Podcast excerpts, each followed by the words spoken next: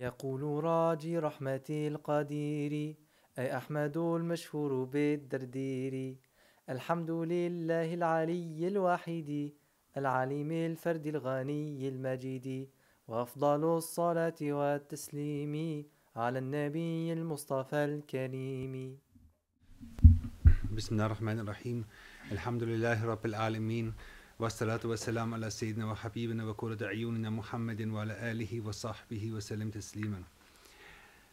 اللهم علمنا بما علمنا ما ينفعنا وأنفعنا بما علمتنا وزدنا علما يا كريم. السلام عليكم ورحمة الله. Zum neunten Unterricht äh, in der Unterrichtsreihe Al-Kharid Al-Bahiyya von Imam Dardir, Rahimahullah, wa nafa'ana bihi, Und äh, wir beginnen äh, wie immer mit einer kurzen, also wir hören einige Zeilen von der Kharida, dass wir uns sozusagen einstimmen. بسم الله الرحمن الرحيم وصلى الله وسلم وبارك على سيدنا ومولانا محمد وعلى آله وأصحابه أجمعين وواجب تعليق ذي الصفات حتما دواما ما عدا الحياة فالعلم جازما والكلام السامي. تعلقا بسائر الأقسام. وقدرة إرادة تعلقا.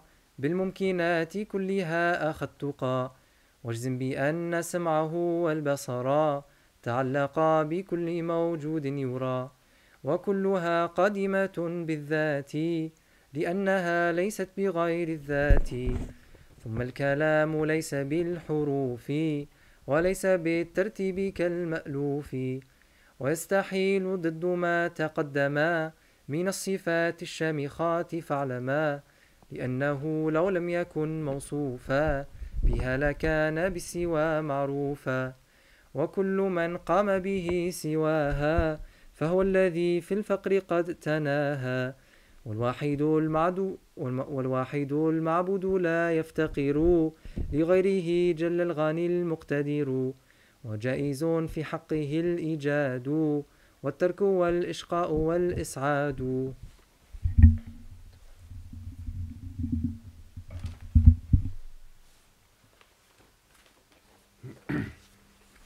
بسم الله الرحمن الرحيم.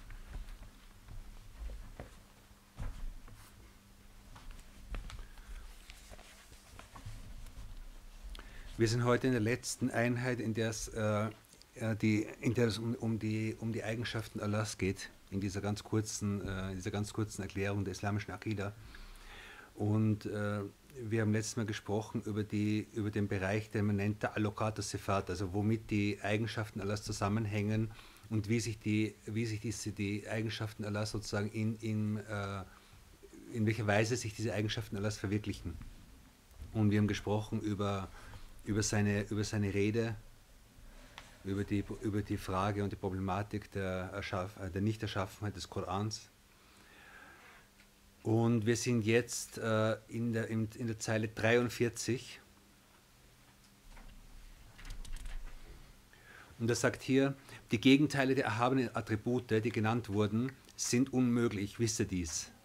Kämen sie, das heißt diese Attribute, ihm nämlich nicht zu, müsste man ihm die Gegenteile von ihnen zusprechen. Denn derjenige, der die Gegenteile dieser Attribute hat, der ist gänzlich bedürftig. Der Einzige aber, der angebetet wird, bedarf nichts außer sich selbst. Er, der Allmächtigen, ist ganz, er, der Allmächtige, ist ganz unabhängig. Er, der Allmächtige, ich habe in meiner, in meiner Druckversion eine Allmächtigen, das ist falsch. Er, der Allmächtige, ist ganz unabhängig. Äh, hier ist sozusagen ein Abschluss dieser Eigenschaften, über die wir gesprochen haben, diese attributischen Eigenschaften. Und die werden nochmal bekräftigt und noch einmal für uns verdeutlicht, in dem Sinn, äh, dass, die, dass, dass äh, Imam Tadir hier klarstellt, dass würde, äh, äh, würde, würde die Gegenteile, würden diese Eigenschaften nicht vorhanden sein, dann wäre ihr Gegenteil richtig. Und wäre ihr Gegenteil richtig, dann wäre Allah sozusagen, hätte die, die grundsätzlichen Eigenschaften, die grundsätzlichen göttlichen Eigenschaften nicht mehr. Ja? Äh, das heißt, wenn wir sagen, äh, er ist wissend, dann wäre das Gegenteil die Unwissenheit. Und diese Unwissenheit ist unmöglich für ihn. Äh, wenn wir sagen, er ist, äh, er ist hörend und sehend, dann, dann wäre das Gegenteil davon, dass er blind und taub ist. Und das ist unmöglich. Genau. Und, äh, und hier ist sozusagen, also durch diese, indem wir uns bekräftigen, dass die Gegenteile dieser Eigenschaften unmöglich sind, äh, werden, die, werden die Eigenschaften an sich noch einmal in unserem Bewusstsein klarer und deutlicher und verständlicher. Und er sagt eben, äh, die Gegenteile der Attribute, die genannt wurden, sind unmöglich. Wisse dies. Kämen sie ihm nämlich nicht zu, müsste man ihm die Gegenteile von ihnen zusprechen. Äh, denn derjenige, der die Gegenteile dieser Attribute hat, der ist gänzlich bedürftig nach jemandem, der sie vollkommen macht. Also jemand, der, der, äh, jemand, der unwissend ist, ist bedürftig nach jemandem, der weiß. Jemand, der schwach ist, ist bedürftig nach jemandem, der, der ihn stärkt und so weiter. Und damit wäre er, äh, wäre er nicht mehr der souveräne, erhabene Gott. Und in dem Sinn also, äh, verstehen wir diese Eigenschaften. Und die Begründung jetzt, die er im Vers 46 bringt, ist, der Einzige aber, der angebetet wird, bedarf nichts außer sich selbst. Also das ist die Grundeigenschaft der, der, der, der, der Göttlichkeit, dass er in sich selbst äh, existiert, ohne irgendetwas zu brauchen, ohne von irgendjemand anderem ins Leben gerufen zu sein und ohne irgendein Bedürfnis zu haben. Und diese Grundeigenschaft schließt das Gegenteil der Eigenschaften, die wir, gelernt haben, aus. Und jetzt äh, das waren sozusagen jetzt die Dinge, die für Allah äh, notwendig sind, beziehungsweise die für ihn unmöglich sind. Und jetzt gibt es, wir haben gesagt, Hokam al-Akli, also diese, das Vernunftsurteil, hat drei Kategorien. Das, das, äh, das Notwendige, das Unmögliche und das Mögliche. Und in Bezug auf Allah subhanahu wa ta'ala sprechen wir beim Möglichen, sprech, also die, die Kategorie das Mögliche, gibt es in Bezug auf Allah in Bezug auf seine Taten, nicht auf seine Eigenschaften. Okay?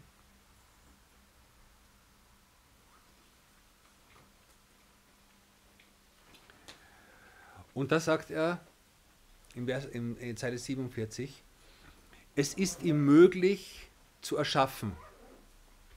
Es ist ihm möglich heißt, äh, es, war eine, es war die freie, der freie Wille von Allah subhanahu wa ta'ala zu erschaffen und wäre es nicht sein Wille gewesen, hätte er nicht erschaffen.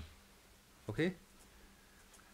Es ist möglich, es, es ist ihm möglich zu erschaffen. Das heißt, es, es war die Realität, seine Realität äh, führt zu der möglichen Tat des Erschaffens und es wäre genauso möglich gewesen, die Dinge nicht zu erschaffen. Okay? Es ist ihm möglich zu erschaffen und dies zu unterlassen.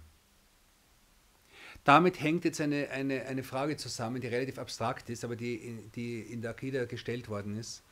Und zwar, wenn man sagt, äh, es, es war ihm möglich zu erschaffen und es war ihm möglich nicht zu erschaffen, äh, was ist dann mit, den, mit seinen Eigenschaften, wie zum Beispiel Kudra, die Macht, die er eindeutig mit, also mit der die Erschaffung zusammenhängt? Okay? Also mit der, die, die mit dem Erschaffenen, mit der, mit der Schöpfung an sich zusammenhängt. Wenn man jetzt sagen würde, es war ihm möglich zu erschaffen und möglich nicht zu erschaffen, heißt es dann, dass diese Eigenschaft von ihm auch nur eine Möglichkeit ist? Oder, also, wir sagen grundsätzlich, Kudra ist eine, eine für alle notwendige Eigenschaft. Okay? Diese Kudra hängt aber zu, diese, diese Macht hängt zusammen mit dem Erschaffenen. Jetzt sagen wir aber, dass er erschafft, ist möglich, dass er nicht erschafft, ist möglich. Okay? Und da haben manche einen Widerspruch drin gesehen. Und die Erklärung dafür ist, dass, dass die Notwendigkeit seiner Macht bezieht sich auf die potenzielle Macht. Auf einfach auf die Macht, mit der er erschaffen könnte. Und das ist eine urewige Eigenschaft von ihm, die, die nichts damit zu tun hat, ob er tatsächlich schaff, erschaffen muss oder nicht erschaffen muss. Okay? Also es, es, hier geht es um die potenzielle Eigenschaft. Es ist ihm möglich zu erschaffen, dies zu unterlassen, sowie Qual und Glückseligkeit zu geben.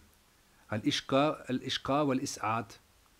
Äh, unter Ishqa versteht man äh, das Erschaffen von Kuffer, das Erschaffen von Unglauben und Is'ad, das Erschaffen von der Belohnung für den Glauben. Äh, beziehungsweise Menschen im Zustand des Glaubens oder des Unglaubens äh, sterben zu lassen. Also einen Menschen sterben zu lassen in einem Zustand, in dem er entweder im Glaube ist, das ist Art, das äh, jemanden glücklich zu machen, Glückseligkeit zu schenken, oder in einem Zustand von Unglauben sterben zu lassen. Und das wäre eine, ihn sozusagen den Menschen in einen Zustand von Unglück zu versetzen. Wir wissen natürlich, und das haben wir gelernt, dass, dass das mit, mit dem freien Willen des Menschen zusammenhängt. Und Glaube und Unglaube sind Dinge, für die sich ein Mensch entscheiden kann. Okay? Aber in einer absoluten Realität ist es so, dass Allah die Menschen sterben lässt in diesem oder jenem Zustand. Okay? Und dies ist etwas, was möglich ist für ihn. Okay?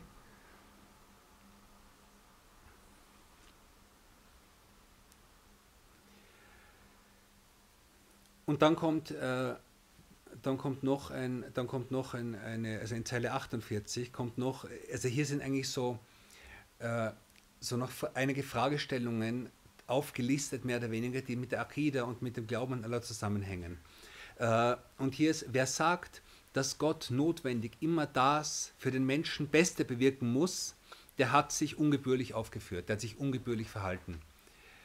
Äh, und hier spielt er an auf, eine, auf, eine, auf die Glaubenslehre der Mu'tazila, die sagen, es ist, für Allah ist es notwendig, das Beste für den Menschen zu tun. Der Mu'tazila sagt, dass das, äh, das Beste, yani al-Aslah heißt das, ja, das Beste für die Menschen zu tun, ist für Allah, ist eine Notwendigkeit für Allah. Okay? Und, äh, und Ahl-Sunnah al-Jamal sagt, es ist eine freie Wahl von Allah und die, er, kann, also er, er kann mit den Menschen umgehen, wie er will. Und hat damit in keiner Weise Unrecht getan. Also es ist, sein, es ist, sein, es ist seine, seine Macht, es ist sein Besitz und er, er, er geht mit den Menschen um, wie er will. Und nichts verpflichtet ihn, den Menschen das Beste zu geben. Und äh, wie bekannt ist, Imam al-Ash'ari war, war ursprünglich, hat er zur Schule der Mu'tazila gehört. Und da war eine interessante Diskussion, äh, nämlich es ist diskutiert worden über drei Arten von Menschen. Jemand, der, der im Glauben erwachsen wird, und ins Paradies oder ins, und dafür belohnt wird. Eine zweite Person, die im Unglauben, also die erwachsen ist, ungläubig ist und dafür bestraft wird. Eine dritte Person oder ein dritter Mensch, der als Kind stirbt und weder bestraft noch belohnt wird. Das war so ein Thema, unter dem Montezela dis diskutiert worden ist.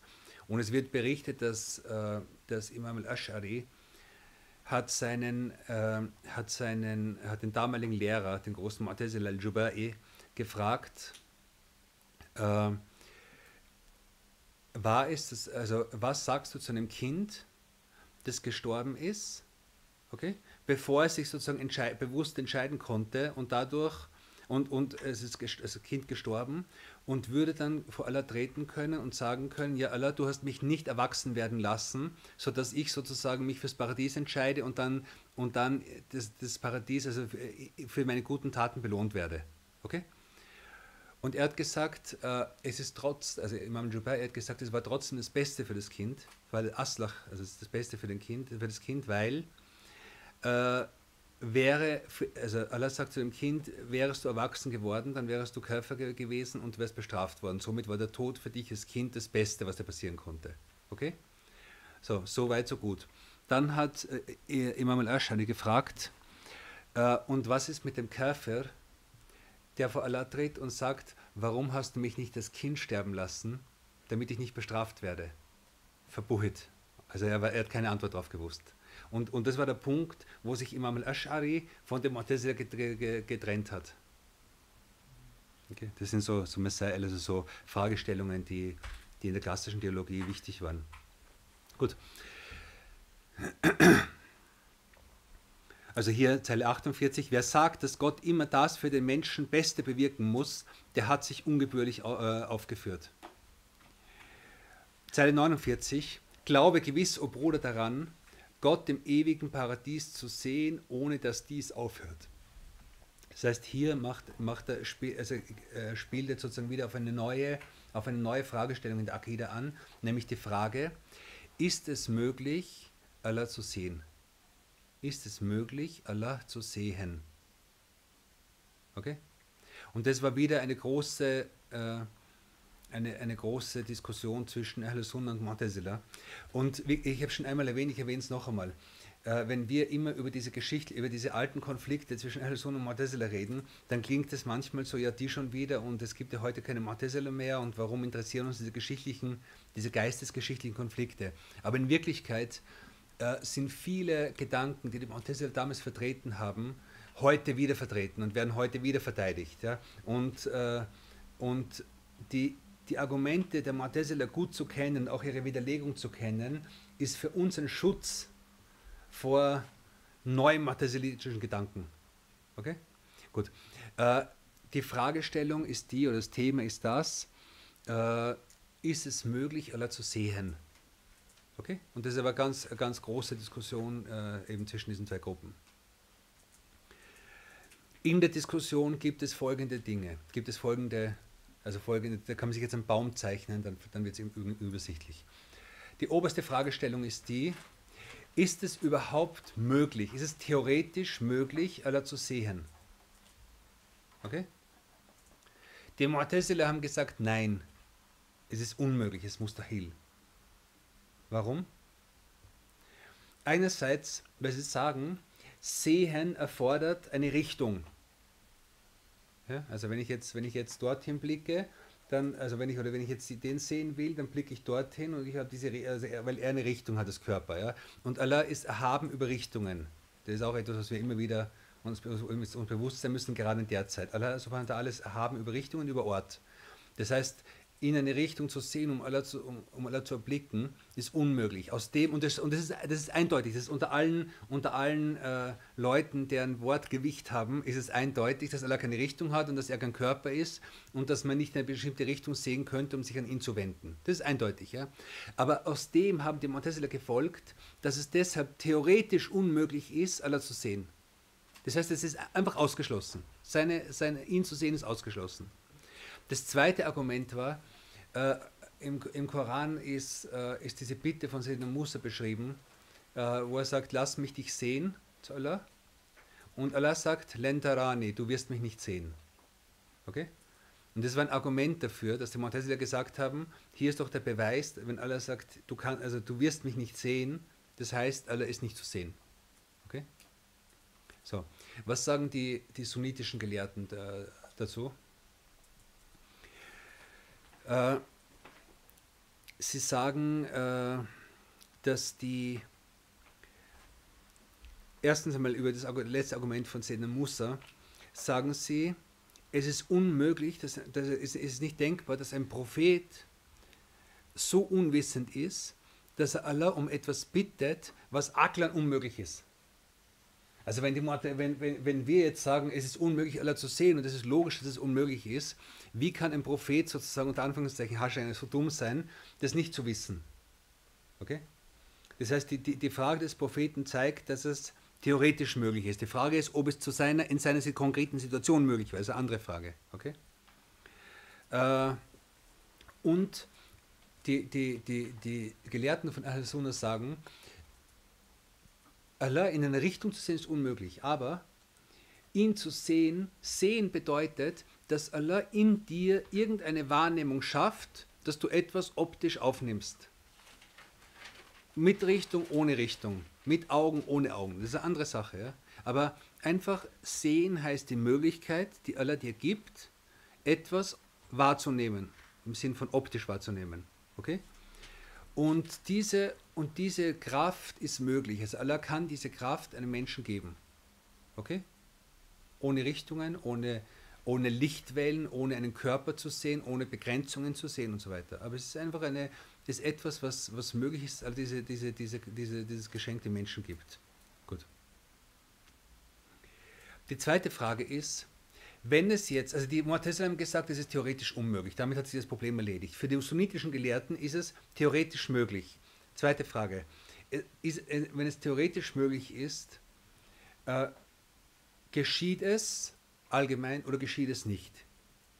Es gibt eine ganz kleine Gruppe von Gelehrten, ganz, ganz unbedeutend, die gesagt haben, es ist zwar theoretisch möglich, aber es, es geschieht nicht und es wird nicht geschehen, obwohl es möglich ist.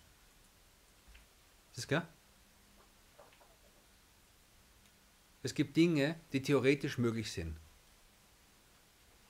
aber die einfach nicht geschehen werden. Okay? So wie dass Abu Lahab im Paradies, ins Paradies kommt. Ist theoretisch möglich, aber es wird nicht passieren. Aber das wissen wir von einem Beweis in der Scharia. Äh, und, und, und, es gibt eine ganz kleine Gruppe von Gelehrten, die sagen, es ist zwar theoretisch möglich, aber praktisch ist es, also praktisch passiert es nicht und wird es nie passieren. Okay? Die Mehrheitsmeinung ist, es ist möglich und geschieht. Okay? So. Die Frage ist aber, wo geschieht es? Auf welcher Ebene des Seins geschieht es? Und die große Frage, dass es im Paradies, dass es im Paradies passiert, ist klar. Das ist etwas, was Ijma ist. Im Paradies ist es eindeutig. Und wir kommen gleich zu Beweisen dafür. Okay? Die Frage ist aber, in dieser Welt, okay? Und der Ichtilaf, der zwischen den Gelehrten, die, Meinungs die Meinungsverschiedenheit zwischen Gelehrten darüber besteht, ob in dieser Welt jemand Allah sehen kann, bezieht sich auf den Propheten wasallam. Das heißt die Frage, ob er in der Nacht von Miraj Allah gesehen hat oder nicht.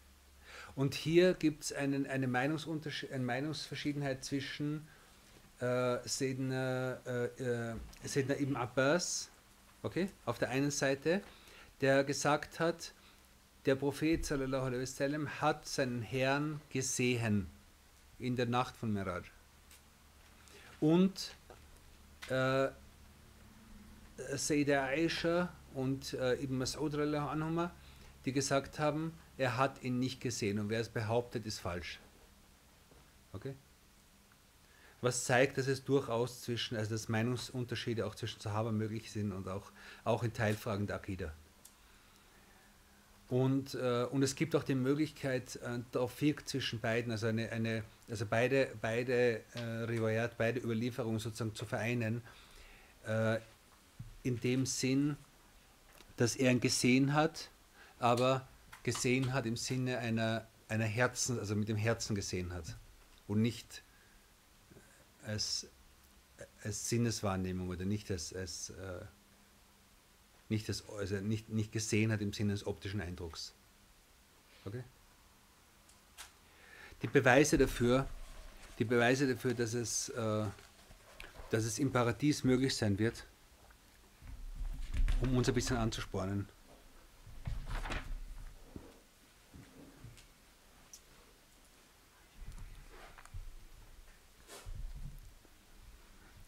وجوه يومئذ ناظرة Ila Rabbiha Nadira. Ja, also hier die, die, äh, an, an jenem Tag werden, wird es Gesichter geben, die hell leuchtend sind ja, und die äh, auf ihren Herrn blicken oder die zu ihrem Herrn blicken, die ihren Herrn erblicken. Ila Rabbiha äh, Nadira. Ja. Surah Qiyamah, äh, Vers 22. Da gibt es einen Gegenbeweis, also ein, ein, ein, nicht ein Gegenbeweis, auch ein Beweis, der aber der, der äh, mit, mit wie sagt man, mit einer mit dem Verständnis von Gegenteilen arbeitet. Und zwar.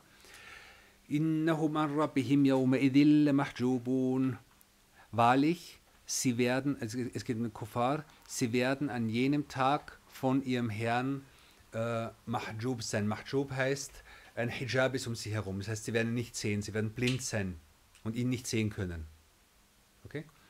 Und jetzt sagt man, äh, also er beschreibt es hier ganz schön, وقد قال الإمام مالك رضي الله عنه لما حجب أعداؤه لما حجب أعداؤه فلما يراه تجلي لأولياء حتى رأوه also wenn er, wenn er jetzt, äh, wenn, wenn seine Feinde von ihm, also wenn seine Feinde und die Leute, die ihn leugnen, von ihm, also ihn nicht sehen können, das im Koran erwähnt wird, dann heißt es im Umkehrschluss, dass die, die an ihn glauben, oder dass es eine Gruppe von Leuten geben wird, die ihn sehen können, wäre es keine Strafe. Also es ist, jetzt, hier im Sinne einer Strafe aufgelistet, ja.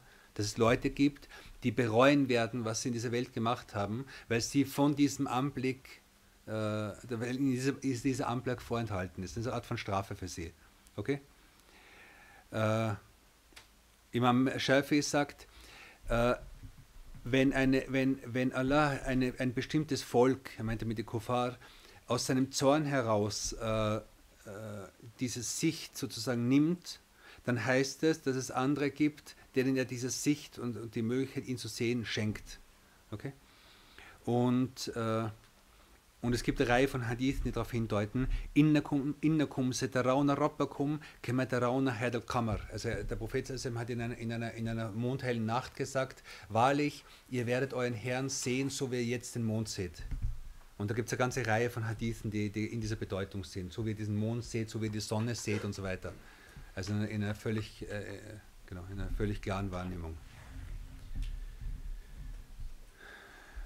Genau.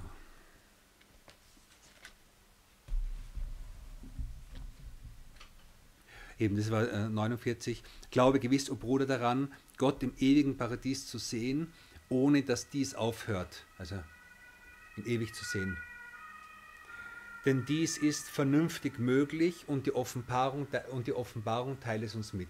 Es ist vernünftig möglich im Sinn von Allah kann diese Wahrnehmung einem Menschen schenken. Okay? Nicht, nicht im Sinne von sehen, so wie wir jetzt eine bestimmte Richtung, bestimmte Lichtwellen, bestimmte Körper sehen, die Grenzen haben, aber in einem anderen Sinn, den Allah den, den, Allah den Menschen schenkt. Okay? Also es ist, es, ist, es ist theoretisch möglich, das ist die eine Sache. Und die Offenbarung teilt es uns mit, dass es tatsächlich passieren wird. Okay?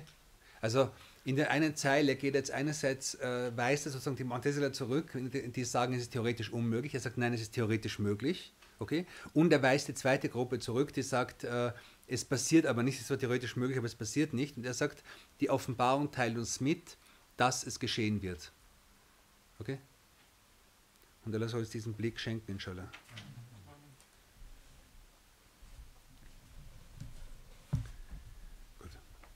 Und damit ist in der, in der Charida ist, ist, ist, der, ist der Teil über die Eigenschaften alles beendet.